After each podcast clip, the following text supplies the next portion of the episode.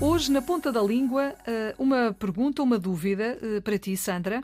Qual é a diferença de significado das palavras descrição e descrição?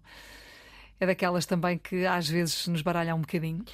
Sem dúvida. Pare... Oh, Filomena, parece simples, mas eu estou a lembrar-me, por exemplo, daquela expressão comida e bebida. Ah, uhum. eu já lá vou, já lá vamos, já lá vamos, já lá vamos. Mas as pessoas de facto têm dúvida. Vamos começar com descrição. Ato de descrever. A testemunha fez uma boa descrição do acidente. Ato de descrever. Descrição é a ação de descrever. Discrição com I significa qualidade de discreto. A, a, a Joana veste-se com discrição.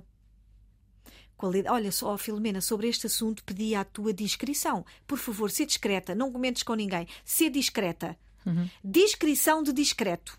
Descrição com E, ato de descrever. Então, mas e aquela expressão relacionada com comida à vontade?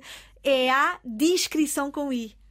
É uma expressão que vem do latim ad descriptione, significava em latim sem, sem restrições, à não, vontade. Neste caso não tem a ver com discreto, não é? Não tem. Não... Olha, é curioso que não tem que ver, enfim, não tem que ver. Eu, eu, eu ainda, quando quando tiver tempo, ainda hei de fazer um estudo sobre esta expressão, a sua origem.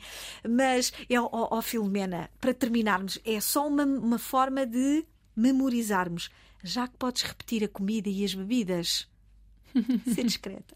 ah, pronto, exatamente. Não diz muito nas vistas. Ok.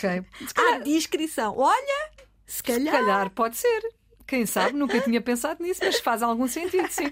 Obrigada, Sandra Duarte Tavares, na ponta da língua, todos os dias a esta hora na Antena 1. Fica disponível também para ouvir quando quiser na RTP Play.